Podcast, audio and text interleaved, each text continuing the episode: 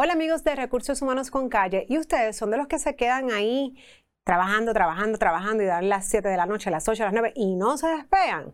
Pues hoy vamos a hablar un poquito de eso porque el proyecto del Senado 867 precisamente habla de la desconexión digital. ¿Y qué es esto? Y cabe señalar que no es el primer proyecto incluso que habla sobre este tema, pero ¿cómo lo arreglamos? ¿Quién es el responsable cuando la persona realmente se queda más del tiempo que se supone el empleado, el supervisor.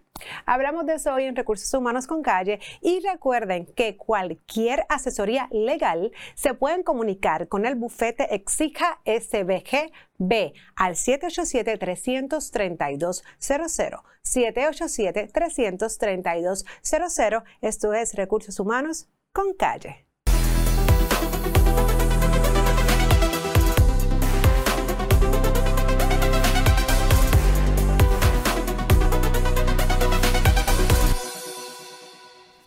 Hola amigos de Recursos Humanos con Calle y como les mencionaba, está sucediendo, e incluso es un tema que hemos discutido aquí anteriormente, sobre todo luego que muchas de las empresas se han movido a trabajo remoto con la pandemia y las personas a veces como que no saben cuándo terminar. Estamos en la casa, ya no tenemos que montarnos en el carro, ya no nos tenemos que cambiar, incluso a veces tenemos ya los hijos en la casa, así que cuando nos desconectamos, cuando dejamos de trabajar, esa es la pregunta y que definitivamente hemos hablado incluso hasta de la productividad, porque no necesariamente trabajar largas horas significa que seamos productivos.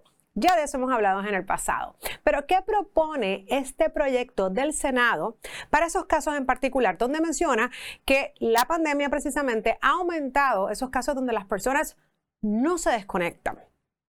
Habla de que los puestos de confianza en el gobierno, aquellos puestos que requieren estar lo que llamamos on call, ¿no? 24 horas y la salud, entre otros, no les aplicaría esta ley de ser aprobada. Ahora bien, ¿qué quiere o qué propone el proyecto? Pues una desconexión que ya sea por correos electrónicos, mensajes de texto, llamadas o lo que fuese, las personas se desconecten dejen de trabajar. Y se habla incluso, ¿verdad?, de que antes teníamos nuestra jornada comúnmente establecida de ocho horas y que ahora eso no necesariamente es así. Mi pregunta es, ¿realmente quién es el responsable de que eso esté sucediendo o no? ¿Hay que legislar? ¿Cabe la necesidad de realmente traer una nueva ley para esto? Vamos a comenzar explicando que para los empleados no exentos, aquellos empleados que trabajan y cobran por hora, este tema está como que ciertamente atendido. ¿Por qué? Porque ahí conocemos el famoso overtime, las horas extraordinarias. Cualquier empleado clasificado como no exento que trabaje por encima de 8 horas, de 40 horas o de 10 y ha hecho el acuerdo de flexibilidad en aquellos casos de que trabaje no más de 40, pero sí puede trabajar 10 eh, en un día, esos empleados, si trabajan más de esa jornada, realmente el patrono incurriría en una penalidad de tiempo y medio para esas horas extraordinarias, el famoso overtime. Así que si te suena el celular, si tienes que contestar un correo electrónico, si no paras de trabajar dentro de la jornada establecida, la realidad es que ese empleado tiene derecho a cobrar tiempo y medio. Ahora bien, los empleados exentos, que son aquellos, ¿verdad?, que no necesariamente trabajan ocho horas, pueden trabajar más de estas horas y están exentos de la ley 379, por lo tanto no se les paga overtime. En estos casos, pues sí, comúnmente son empleados que pudiesen trabajar fuera de...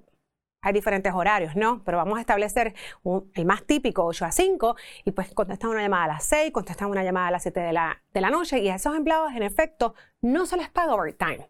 Ahora bien, yo he escuchado, he leído y eso dicen los datos y los estudios que esta servidora ha leído, que no necesariamente es lo que plantea el proyecto. Muchas veces estas personas también trabajan muchas horas en sus casas, pero porque precisamente tienen una flexibilidad. Y cuando vemos muchas horas, no necesariamente que estamos 10, 12 horas frente a la computadora. Mira, de repente nos levantamos y lavamos dos tanditas de ropa, lavamos el perro, que eso está perfecto si el patrón no lo permite, hacer una flexibilidad porque al final del día estamos buscando resultados. Claro, no vas a terminar a las 5 de la tarde porque ese tiempo a lo mejor lo tienes que reponer. Y por eso comencé este podcast preguntando de quién es la responsabilidad. Realmente el supervisor es quien te está llamando a las 9, a las 10, quien te exige por enviar un correo electrónico tal vez a las 9 de la noche que tú lo tengas que contestar a esa hora. Ahí yo creo que hay ¿verdad? una dinámica que no necesariamente el proyecto lo plantea y se entiende de ese modo. Por otra parte, cabe mencionar que no es la primera vez que se presenta un proyecto básicamente de la desconexión digital. E incluso que se cita que en varios países, sobre todo Europa, ya se ha legislado para este concepto.